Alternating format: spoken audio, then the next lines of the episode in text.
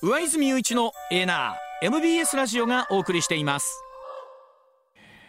時刻6時26分回りました。ここからは石田英二さんでございます。石田さんおはようございます、おはようございます。よろしくお願いします。えー、2030年の秋頃にねね、えー、いよいよカジノ。が71歳や俺ねどないしょ行こうかな。はい。ただあのこの間あれ前田さんも中継に行ったのかな？梅北がいよいよ一部ね、はい、あのエリアがということであの辺りも随分景色が変わりそうですし、うん、そして2025年大阪・関西万博そして30年の IR 開業となってきた時に。うんこの7年で大阪の景色は随分と変わるのかな？変わるのか？まあ梅北の公園は随分変わりそう、ね、変わりそうですよね。あの僕ちょっと IR で言うとね、うん、僕個人的にうんあのどうなんやろうと思ってんのが、はい、別に僕その日本 IR 初めてなんでね、うん、そのどれぐらいほんまに盛り上がるのか分からへんんですけど、うん、あの大阪の1箇所の IR、カジノだけで、はい、カジノで、はい、IR じゃなくてカジノだけで、はい、4,000億円の売り上げを見込んでるっていうことなんですよ。うんうんうん、4,000億円って分からへんでしょ、うん、どれぐらいか言ったら、はい、1年間の宝くじの売り上げの半分です。あそうありとあらゆる宝くじの半分です、う。ん、そんなにいくやろかというのは僕の正直な思い。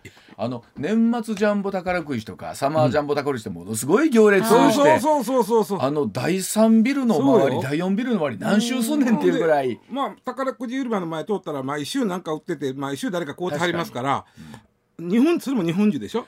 それこそスクラッチくじとかね、あんなんまで全部そうなんですよ。今ほんでネットでしか買われへんあのその場で分かる宝くじのもあるんですよ。なんだからクイックなんとかって言うんだけどそれも合わせての8,000億なんでね、でその半分をあの1箇所だけで本当に。ただまあ確かにね、宝くじは1万300円やけど、カジノは1回300万かける人もおるけどもそれでも行くかっていうのは僕のすごいその川山用は正しいのっていうのは僕海外からの人も来ますもんね。あのねそれでまたね4000億の売り上げのほぼ半分以上は日本人は見込んでるけどそないに行くかっていうのは僕の正直なるほどな。そうか。さらに、えー、っとそこから半分になると少なくなるってことですもんね。入場料6000円払ってね行くかなっていうのが僕の正直な気持ち、ね、はい。わかりました。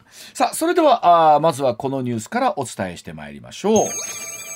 ヤフーがニュースの配信元と契約内容見直しというニュースなんですね公正取引委員会は今月21日ニュースのネット配信契約についての調査報告書で記事の使用量を著しく低い単価に設定した場合は独占禁止法違反に当たる恐れもあるなどと指摘いたしました、まあ、これを受けてですねヤフーは記事を配信するメディアとの契約内容の見直しや実績などのデータの開示、うん、透明性の向上などを検討していると発表いたしました、えー、ヤフーはオンラインでのニュース配信市場全体のさらなる発展に向けて真摯に取り組んでいく必要があるということなんですけれども、はい、これはもう僕らとも直接関係ある話なんですけども、ねうん、えっ、とどうなんでしょうね。やっぱし僕もね、うん、えー、まあ新聞とかまあ、テレビのニュースとかもちろんそこは情報源なんですけども、うん、雑誌も含めて、うん、まずその、ね、朝も含めて見るじゃないですか。例えばヤフーのニュースサイト、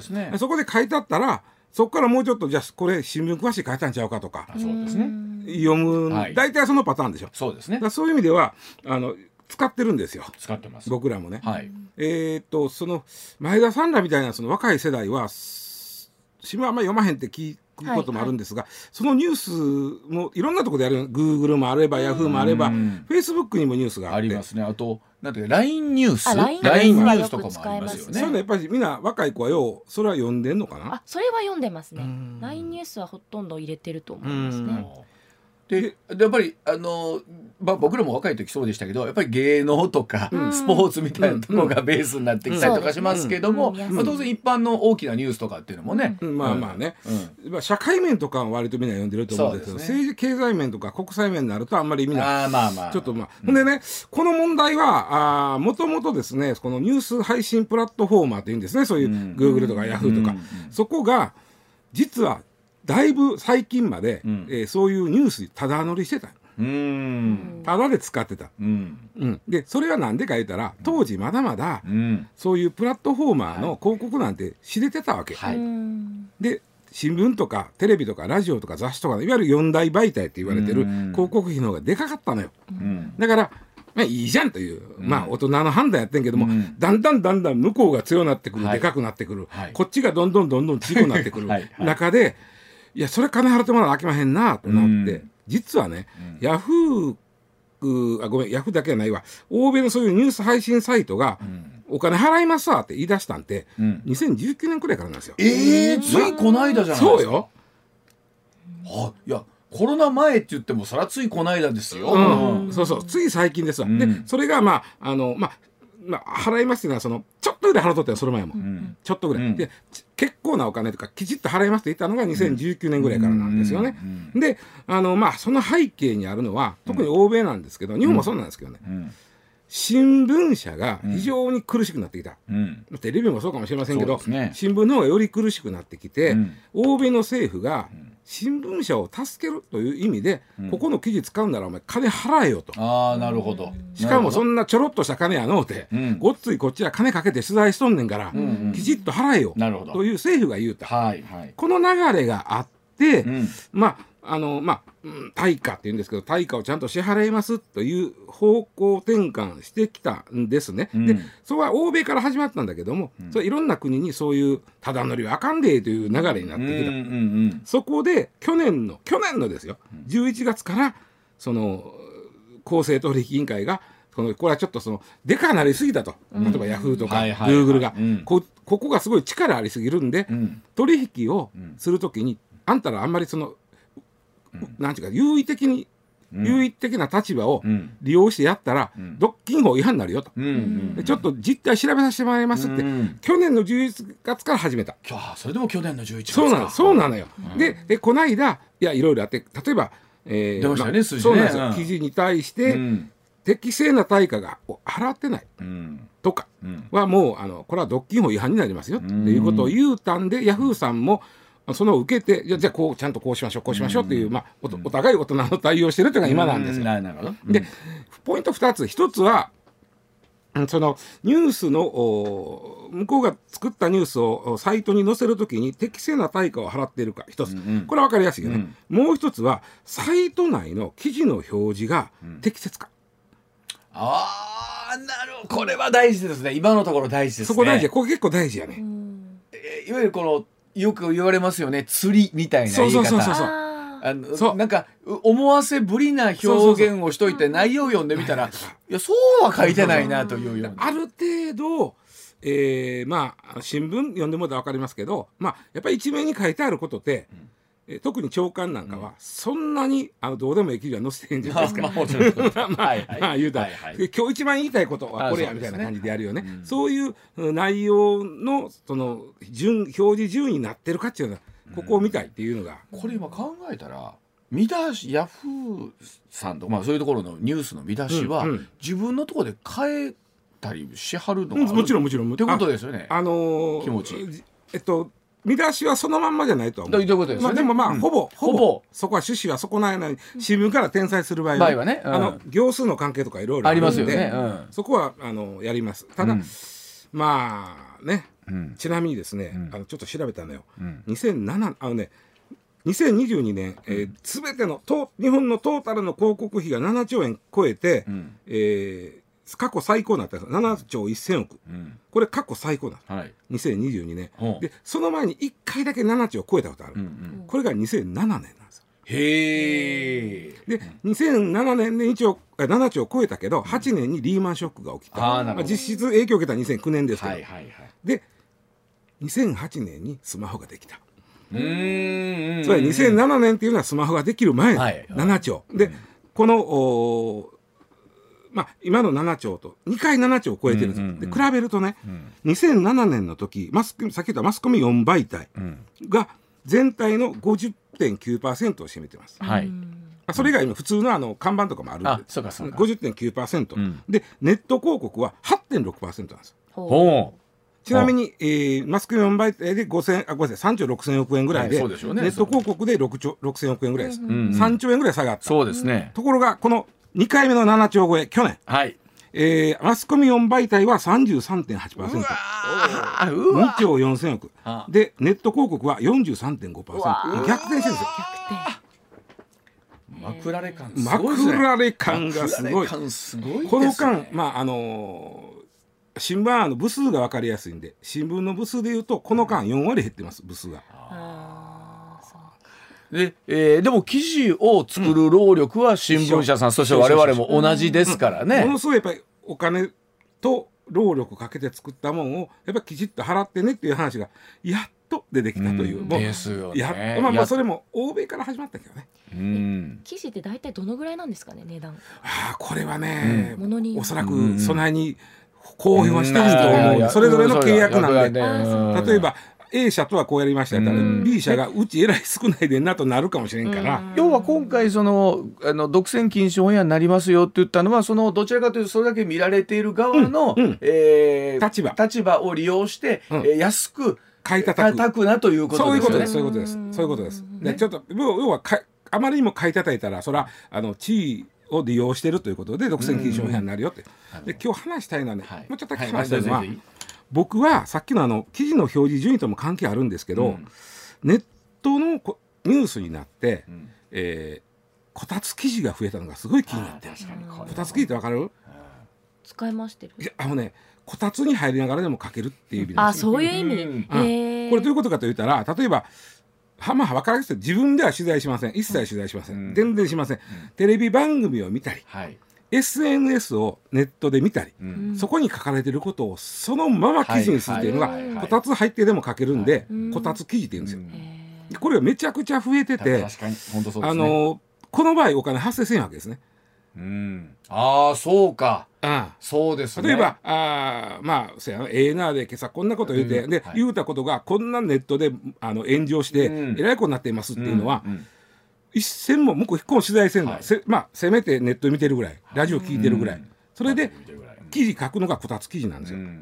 でこれはええんかというのは僕はちょっとずっと思ってる。まあ、石田さんもずっとあの現場で取材をして、うん、記事を作って、うん、ニュースでね、流してきた組ですからね。評論があればね、きちっとした評論があれば、それはあの、著作権法上の引用ということなんですね。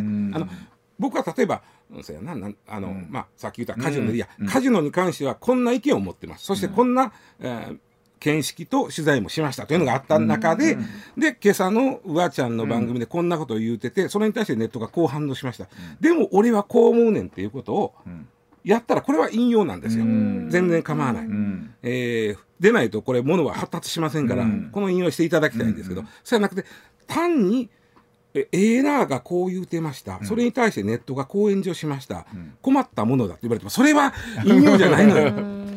あのそれこそ、えーと、ダウンタウンの松本さんが「うん、あのワイドナショー」という番組をやった時に、一時切り取り禁止っていう、はい。あの手書きのプレートを出して貼って、まあ、要は松本さんいろんなことをおっしゃったんだけど記事にするときに、うん、そのまあ使いやすいところを使っていわゆる切り取られてしまって、意味が変わってくる本人が意図したわけではないのに、前後の文脈聞いてもたらそうじゃないのにって。でねあのネットの、お記事のおお金の入り方っていうのはこのなんていうかページビューって言うんですけど、そのページを何人見たかということで広告を、まあ、そこに載ってるから、PV って言うんですけどページビューでお金が入ってくるんで、ものすごい手間かけて命の危険にまでさらされて取材したネタと、こたつに入った記事が、なんでページビューで測られてしまうんで、そうですね。そうですね。そうなると、人が取材してきたもんでちょっとだけ困ったものだぐらい書いて あのやっとった方がええってなっちゃうじゃん。いやだからこの辺りあのそれぞれのね、うん、あのこう立場みたいもあるでしょうから、うん、あのきっと記者さんは記者さんでそれなりねおっしゃりたいこともきっとありなのかなとは思うんですけど、うん、だからその適正な対価って言うんならこのこたつ記事をちょっとどないかならんかと僕はずっと思ってて。いやでも、あのそれで言うと本当に何ですかねそのこのわずか十数年の間で一気に4割から5割逆転したっていうこのスピード感って本当いろんなものが変わってきてるじゃないですか。石田さんがそれこそ今大学でそれこそ部学部新聞学科。でいろいろ当時研究しておられたことと今の時代のニュースの扱い方っても本当に違うじゃないですか。だから本当にねこの引用とか著作権の引用ってものすごく大事な項目で一生懸命勉強したんですけどこんなに引用っていうのはね量だけやない質もあるんです。なるほど。でその質を無視した引用がこたつ記事だと僕は思ってて、いいんかよっていうのがで一方でこれから以降前田さん世代はそうだしそれうちの息子娘とかもそうですけど、基本的にもうネットでしか記事は読みませんという人たちも多くなってくるわけですからね。まあ一つだけあとなんかいろいろ安くなるのが嫌で我慢できへんなってきたんだけども、まあ、テレビの悪く言わしてもらうとね、テレビも最近多いのがね、新 CM 発表会のニュースが多すぎる。あありますね。要は、スポンサーがお膳立てしたタレントが、いやそこで喋ってるのを撮るだけ、自分らはあれ実は取材してない撮ってるだけ、でそれをまあ、タレントのお金もかかれへん、うんうん、でそんだけ普通タレント呼んでこもってむっちゃ金かかる、はいはい、タレントが何か言うてくれる、はい、そのまま垂れ流して、はい、芸能ニュースですやってるじゃん、はい、これこたつ記事とどうちゃうねんって俺思うわけ。ああなるほど、うん、あなるほど、うん、おうおう。これはねおそらくね、テレビ局の体力を弱めます、おそらく。あの一方でこうテレビご覧の皆さんとかはでもやっぱりこうね、うん、あの素敵なタレントさんとか出てると、ちょっとたんチャンネル止めるはありますよね、あ誰だはん出てる、だからちょっと安きに流れるっていうのはどうなるまあこたつと人間だとまあ思うんだけどね、ね、まあ言っても僕らの局アナ2人と、はい。えー、局の解説者1人という 何の花もない状況でやってますけど、はい、なんかぜひ取り上げることがあったら取り上げてください、よろしくお願いします、はい、炎上してもいいですよ。なんちゅうこと言うねはい。時刻6時42分。続いてこちらです岸田総理が2024年問題について緊急的に取り組むと明言したというお話です。えー、石田さんに何度か取り上げてもらってるんですが、うん、えー、残業時間の上限が規制されることで人手不足、えー、輸送量の減少が懸念されている物流業界の2024年問題、うん。うん、えー、岸田総理は来週にもですね物流革新緊急パッケージを取りまとめると発表いたしました。この中身について岸田総理はですね荷下ろしなどの作業の自動化とか再配達を半減するためのインセンティブの付与など緊急的に取り組むべき対策を具体化すると明らかにしましたそしてドライバーが適正な運賃を受け取れるよう来年の通常国会で法整備を目指す考えも示しています、はい。うん、驚いたのが、うん、今頃言うてんのということが大驚き、うん、来年の問題で、ですね。でそこに来て、あの例えば自動運転の促進って今言うてどうすんの、来年の問題でこれ。っていうのが、びっくりしてでまあいろいろあります。これも本当にあの2024年問題物流のね、うん、これは2000本来は2019年やったんだけど5年間猶予があったんで、うんはい、えー、2024年になるんですけど、あのー、僕これも確かに問題。で我々ができることは一つだけ、うん、再配達を少なくする。まあ本当そうです、ね、これしか我々できへん。でこれに対してまあ岸田さんはインセンティブの付与という言い方してますけども、うん、まあ、インセンティブっていうのは要は、うん、例えばある行動を人にさせる、うん、行動を促すための、まあ、動機づけみたいなインセンティブっていうんだけども、まあえー、なんていうかな、まあ、ご褒美とかもインセンティブになるんですよ。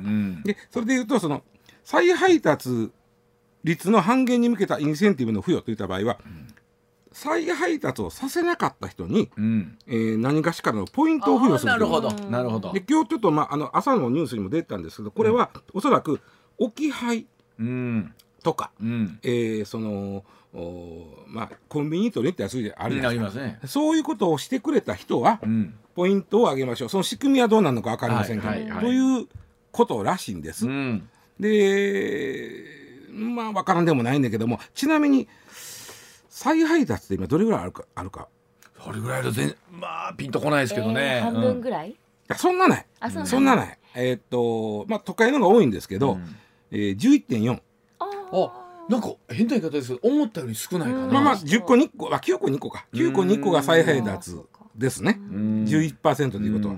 でねもともとねもともとね1 5 6個あったんですよ。再配達。7個2個ぐらいあった、うん、それがまあ面白い話なんですよ、うん。これ半年ごとに発表してるんですけど、うん、2020年の4月にどんどん下がったんですよ。やっぱりコロナでコロナ家におったから。そうで実は16あった再配達率が、えー、8.5まで下がって基本的に家おりましたからねあの時はね。おるから。んでその時にそのまあ家おったということもあるしその玄関先に置いといてという、うん、置き配、まあ、あの業者さんとお互いがもう合わないように置いといてっていう置き配は進んだんで、まあ、それでコロナが終わってからは11%台ぐらいで大体止まっとるっていう,、昔ほど高なれへんっていうのが再配達。あと今時間も選べたりするのあるじゃないですか。そうそうそうそうそう。午前中とか。LINE に来るんですよ通知が。で時間は結構細かくあの刻めるので、この時間絶対家におで、あの受け取る方もそれできれば受け取りたいですもんね。そうそうそうそう。そう。またわざわざ再配達してもらうの手間やし。手間やしうん。な気の毒やし。気の毒やし。電話してな、はい。で今度言うた時間絶対おらん。そうそうそうそう。ドキドキして待ってる時とかありますでねさっきのインセンティブ、うん。つまり再配達をさせなかった人にうん。何かしら得がある、うん。っていうのが今岸田さんが言ってることやけど、うん。よう考えたらこれもおかしな話で、うん。なるほどなんでか言うたら、再配達を、えーすることでそのコストかかってるわけやん。ううん。んでもそのコストはうん。一切配達再配達料にもらってへんかはいはいらまあもらってる、はい。若干ありますよ、うん。生鮮食料品の再配達ありますけど基本再発料っていただいてないでしょ、うん。サービスの中に入っね、てますよね。でもそこには車のガソリン代もあれや、はいはい。人のはいもちろん。あるじゃないですか、うん。で結局は再発達させなかった人の配送料に上乗ってるわなけ。よるほどな。なるほど。そうですよね。ね、そうだからですよね。再配達させなかった人が得をするっていうのは分かるけど、うん。なんか違う。逆に再発をさせた人にはい。お金取ったらどうやって発想になるわけ？おっしゃる通り。うん。はいそうなった時に僕らはえ再配達される側じゃないですか、うん。はどうするかですよね。再配達で別途たとえ100円かかりますでも、うん。えーうん、これは絶対家におらなあかうん。ん とちなみにねあのね1年間の再配達さっき11点、うん。まあ、11%ぐらい言いましたけどこれドライバーのお数に年間9万人分の労働力なんだって、これがだからなくなったらやっぱり大きいですよ、ね、大きいでしょ？であとはねよく言われるのがあの CO2 の排出量が当然増えるやんか、あーなるほど。でこれで言うとあの山手線の内側の2.5倍分ぐらいの杉林が吸収する量と一緒なんだって。再配達に関するおそれ考えたら再配達って荷物2個運んでんのと一緒ですもんね。あそうそうーそうそうそう。うん考えたらね。でまあさあこっからはちょっとまあなあ、えー前田さんのような一人暮らしの、特にまあ女性も含めてなんですけど、うん。一人暮らしの方は再配達ってどうしてもそうなっちゃうことあるじゃん。ありますね。うんありますね。再配達量を取るとしたら、うん。こんな問題が起こるって言われてるのがあってまず一つはうん。例えば指定した時間にひいひんだのはあんいや私7時までおる言いましたけあどあはいはい。7時5分やから出ちゃいましたよと、はい。例えば、うん。あの現実ありますよねそういうことって。これね特にねマンションがねうん。あんでて。うん。というのはピンポンって例えばまあ仮に前田さんがまあうん。12階に住んでたとしましょう、はいで12階ピンポンと押して「あ分かりました。じゃあ待ってますね」って言われるけどうん。再配達する人は上から持ってくの。あああはいはい。そうですね。降りてくるんで、うん。この時間に行けるやつは分かれへんのと、うん。マンションによってはね台車持って入ったらあかんとこあるんですよ。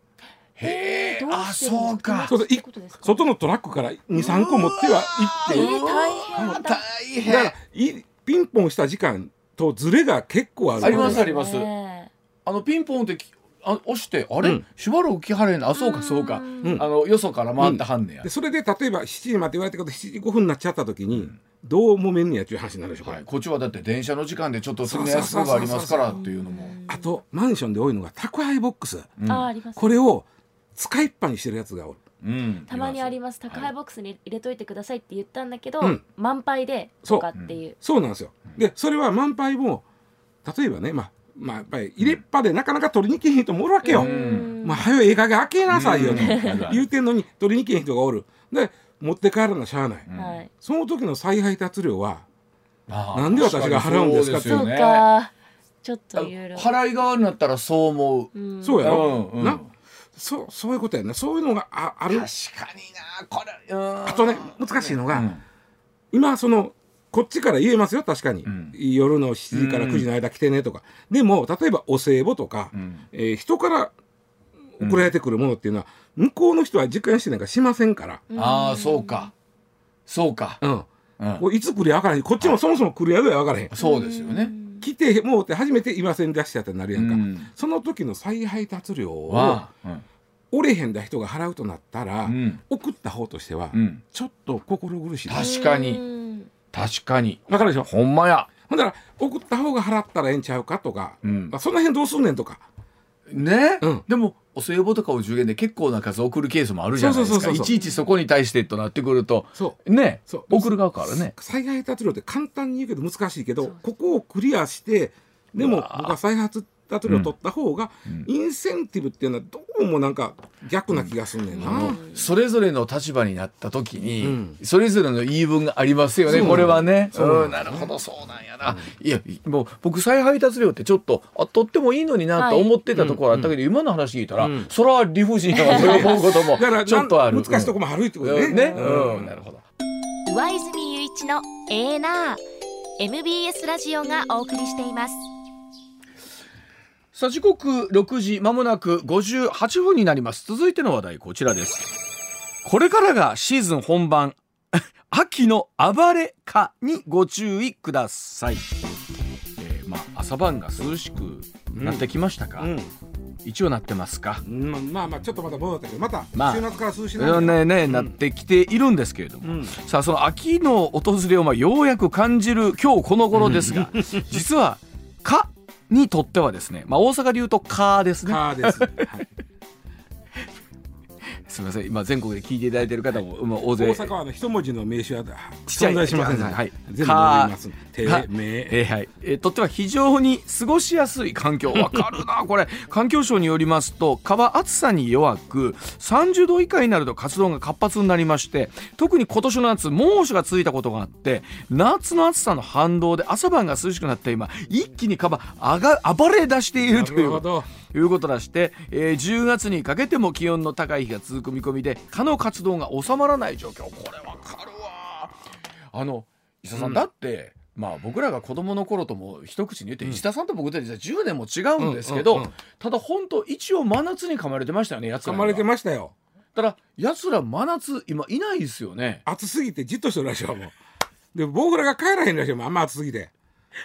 僕らも今、今帰ったら危険だと。そうあかんあかんあかん。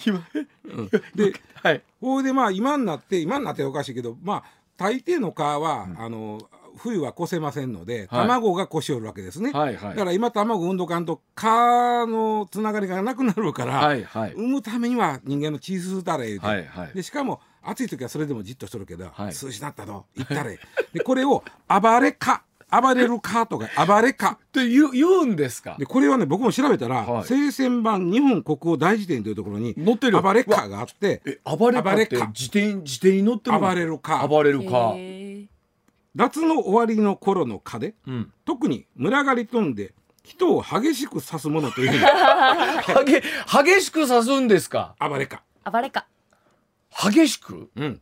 卵産まなあかんから。そっか。でも激しく刺しても一緒でしょ？いやでもぼ,、うん、ボッコボコ刺しよんちゃう？ああそでんなに？もえらい腫れるらしいよ。でね僕なこのニュースが何が一番ショックやったかいうとひ何？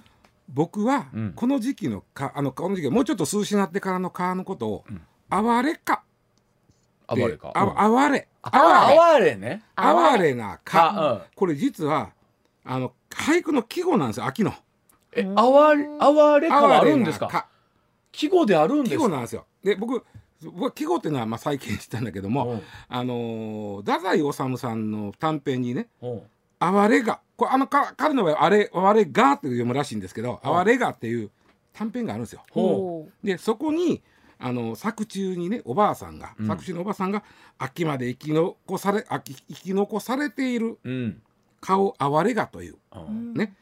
不憫なので蚊取り線香は焚いてはいけない。っていうのがあってこれにおそらくインスパイアされたのが僕さだまさしさんやと思うんですよ。うんうん。でさだまさしさんがうん「晩鐘」あの夕方になるから、はいはい。晩鐘というなかなかのいい作品があるんですけど、うん。その中の作詩にねうんあの時をなくした哀れがのように散りそびれた木星のようにっていううんうん出てきて、うん。でそのなんか昔のレコードってさ歌詞カードみたいなのついててありますあります。なんか特にさださんなんかいいろいろ書きたい人やから、うん。いろんなことを書書かはるやんか、うんうん。その時にこの日本人ってなんと素晴らしいと、うん。この秋になって弱ったかのことをねうん「哀れが」と読んで、うんうん。なんやったら吸わしちゃったらしいとあ血をーなんと素晴らしいんだなんと素晴らしい。書いてあってはいはいすっかり僕この時期の川は哀れがやと思って吸わしてたのよ、うんうんうん。違うかうんって、違ったら暴れがやって。それ吸い取ってしゃあないんですよね。はい。それがむちゃくちゃショックやってはい。それだけ。いやでもねいやあのさっきもねうん。前田遥と喋ってましてね今ほらすごいカメムシ。が。あそ出てきててもうこの MBS ラジオのスタジオ9階ですよ。結構高いですよ、うん。こんなところにカメムシが今も3匹窓に張り付いてるんですよね。だいぶどっか行きよったかな。で聞いたらなんうん。かこの間前田は取材に行って、はい、カメムシ専用のあのスプレーあるじゃないですか。殺虫剤完売してました。ええでしょ？ええ今本当にすごいんですって。玄関とか100匹ぐらいついてて。でも潰すと臭いから、うん。まあそう殺殺虫剤で殺してっていう。でもそれもねかわいそうな話じゃないかと話をしていて、それこそ太宰治の本にもねそのようにおばあちゃんが哀れが。って言ってたんだけど、うん。これ難しいね。あの、うん。その時代と今の時代とではまた、おそらくねうん。太宰治とかさだまささんが言ってた哀れがの時代ってもっと涼しかいやったと多分9夏の終わりが月の30とかなんてです、うん。29なんてもうちょっと寒かったと思いますよ。ほんまに哀れなくらい哀れやったと思う。気を吸う力もないくらいの蚊やったんかもしれんそれが今こんだけ暑いからよっしゃ今から吸うたんでこらみたいな。私足首10箇所刺されましたあ先ほな週。やっぱりえ何でしたっけ？はい。暴れか暴れか強烈なえ勢いで刺すんでしたっけ？そうそう。えっと特に群がり飛んで人をはし激しく刺激しす激しく刺され激しく刺されましたよ。てんねやかゆくてかゆくてで、はい。でもそれはもう彼らかのあえ彼女ら彼女のね。彼女らは血吸いよるから。うん。いいね、もう生きるために必死で。卵産むねんって。でもすごい。でもさそうやって思うとさその当時のおばあちゃんたちすごいな。ほれほれ吸いなはれ吸いなはれと。お前はまだまだ。まだ。死なれへん段階言うて。うんね吸いな、えー人の気持ちを何だと思ってるの？い やでも本当にだからもういろんなものの季節感とかさ、そもういうものがやっぱ変わってきた俺はのよ。30年前に聞いたもっと前か、うん。40年ほど前に聞いたさだまさしさんの歌がうん。こうなったのかという。あのあとね40年もするとクリスマス歌が出てきますよ。あ出てくる クリスマまだスまだ来よったかと。サンタと共にっていうのがあるかもしれませんよ。歌になって。どうもね皆さんさだまさしさんの「晩鐘」という歌をはい。ぜひ聴いてください、はい。はい、ありがとうございました。上泉雄一のエーナー MBS ラジオがお送りしていますツッコミニュースランキング。時事問題から芸能スポーツまで突っ込まずにはいられない注目ニュースを独自ランキングでご紹介します、はい。ランキングをご紹介する前にまずは芸能とスポーツの話題です、はい。先ほどからお伝えしていますが、はい。うん。速報です、ラグビーワールドカップ予選プール D の日本は、うん。勝負の一戦となる第3戦。サモアと対戦し28対22で勝利しました、うん。これで日本は決勝トーナメント進出に王手をかけました。あはい。運命の予選プール最終戦となるアルゼンチン戦は、うん。日本時間の10月8日日曜日夜8時からです。これは相当盛り上がるでしょうね、うん。でもやっぱりあの非常にフォワード強いサモアだったんですけど世界ランキング一つしか変わらないんでほぼ互角であとはフォワードどうできるかなと思ってたんですけど、しっかりと押し勝ちましたからね、うん。楽しみですねいよいよ。最初うん点が結構離れてたんで、はい。悠長に見てたら、はい。き結構競ってきて 最後あの本当ワントライワンゴール差ヒまで来ましたんで、うんでもやっぱりあのしっかり規律を守ってプレーをねするというのが日本の良さでして、うん。ちなみにラジオネームプーさんは、はい。ラグビーワールドカップ日本勝ってよかったです、うん。ルールも全くわからないんです。が嬉しいです。あーなんとなくわかりますその気持ち。わーってなりますよやっぱりね、えーこれがやっぱり代表チームのね、はい。試合の面白さだと思います。うん。はい。はい、では続いてまいります。ジャニーズ事務所は28日創業者ジャニー喜多川氏による性加害問題をめぐり、10月2日に都内で会見を開くことを発表しました。前回の会見と同じく東山紀之社長子会社ジャニーズアイランドの井ノ原快彦社長らが出席するとみられ社名変更や藤島ジュリー景子前社長が保有する株式の取り扱いなど新体制について説明する見込みでまあす、いろいろ報道出てる通り、おそらくですね、一つはそのタタレントマネジメントをする会社、もう一つは蔡さんのそういった保証をする会社ということで、どうやら、えっと、分かれるんじゃないかと。まあ、むしろそういうふうな会社にしたらどうですかといういろんなところから提案が出ている。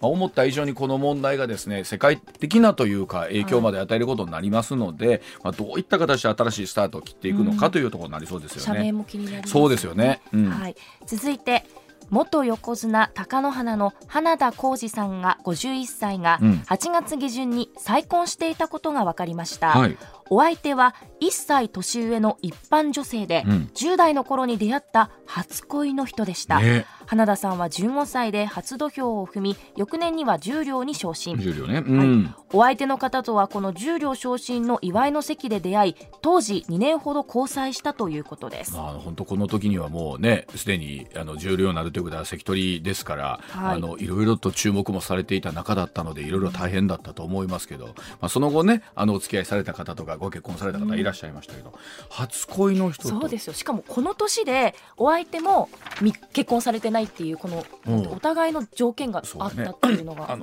まあ年としては気持ちだけ上ですけれどもあでも変わらまあまあ気持ちとするとね。あ考えることあります？いろいろいろ考える。いやまあまあでもやっぱりまあど独身同士ですからあそうですよね。れはもちろんいいことですはい。だそうでございます。はい。はい、それではニュースランキング。まずは第5位日本列島は28日日本海側を通過した低気圧に暖かく湿った空気が流れ込んだ影響で気温が上がり、うん。静岡市と甲府市三重県桑名市は35度以上を観測し、はい。いずれも観測史上最も遅い猛暑日となりました、ねうん。西日本の各地でも真夏日を記録し季節外れの暑さとなりました、まあ、おそらく今年のニュース振り返った時に暑い1年でしたっていうことにははい。また年末ね、なってくると思うんですけどどうやら今日明日を境に空境に空気がくっと入れ替わってこのカラッとした空気が流れ込んでくるということですから今度こそ本当にそうですね。本当に秋がやってくるのか。でも今運動会シーズンで昨日彦根市で30人熱そう中な症のよ。だから、っていうことでしたからねまあ、いろんなものをまあ季節に合わせて変えていかなきゃいけないんだろうな。はいはい、うん。続いて第4位日本商工会議所が今年7月から8月にかけてうん。全国の中小企業6013社を対象に行った調査によりますと中小企業の68%が人手不足だと回答しました、はい。うん。これはこれは2015年の調査開始以降過去最高の割合です、うん。また業種別で人手不足と回答した企業の割合が最も多かったのは、うん。介護看護業が86%でした、はいまあ、やっぱりどこの業界でも人が足らないということはずっと言っていまして、まあ、当然人が足らないということは募集に対する今度は給料あの募集の賃金を上げていかなきゃいけないということなんですけど今度はそこにどれぐらい追いついていけるのかということを含めてなんですけれどもねどうやってこう日本全体でこれ解決していくかということになりそうですよね。うん。続いて第3位。連合の吉野智子会長は28日の記者会見で元国民民主党副代表の矢田稚子首相補佐官との今後の関係関係について、うん。毅然とした態度で対応したい。はい。立場が変わっているので一定の距離を置きたいと述べました。はいまた国民民主党について野党として政府与党のやることをチェックしていくことが非常に重要だと指摘し、うん。連立入りに改めて反対していく考えを示しました。どちらかというと国民民主党の玉木代表はあー連立を組みたいという思いが種強いんじゃないかなというところであるんですけれどもそこで支持である、ね、連合のえー吉野会長としてみればいやそこはしっかりチェックする方の立場なんだろうというところですよね。ただいろんな思惑がこの辺りまだありそうでしょうね。はい続いて第2位は政府と東京電力は福島第一原発の処理水の海洋放出について来月5日から2度目の放出を行うことを決めました。福島第一原発の処理水の海洋放出は今年度に4回に分けて行われる計画となっていて2回目も1回目と同じくおよそ7800トンの処理水を放出するということですが、うん。中国からのさらなる反発も予想されます。あちょうど一月以上前になりますけれども最初の放出があった時に、あの嫌がらせの電話みたいなのがあったというの記憶に新しいんですけれども、やはりこれは日本しっかりとした毅然とした態度でね、国際的に説明をしていくこれだと思います。はい続いて1位は大阪で開業を目指すカジノを含む統合型リゾート IR について28日アメリカの IR 事業者 MGM リゾーツの最高経営責任者が来日し大阪府と本契約に相当する実施協定を締結しました。IR は夢島を舞台に2025年大阪・関西万博の閉幕後万博会場のすぐ横にカジノや国際会議場ホテルなど大規模な商業施設を作る計画で、うん、2030年秋頃の開業を見込んでいます、ね、本当にあのどこまで工事が進んでいくのかなというのとあのスケジュールが見えたということでだいぶ現実的になってまいりましたけどさあ2030年大阪はどんな風になっているのか。はいお知らせ挟んで石田さんの登場です。上泉雄一のエーナーではあなたのメッセージをお待ちしています。ニュースについて言いたいことはもちろん暮らしの中で感じたいろんなことぜひ送ってください。メール uwa.mbs1179.com ツイッターでは「ハッシュタグエーナー」をつけてつぶやいてください。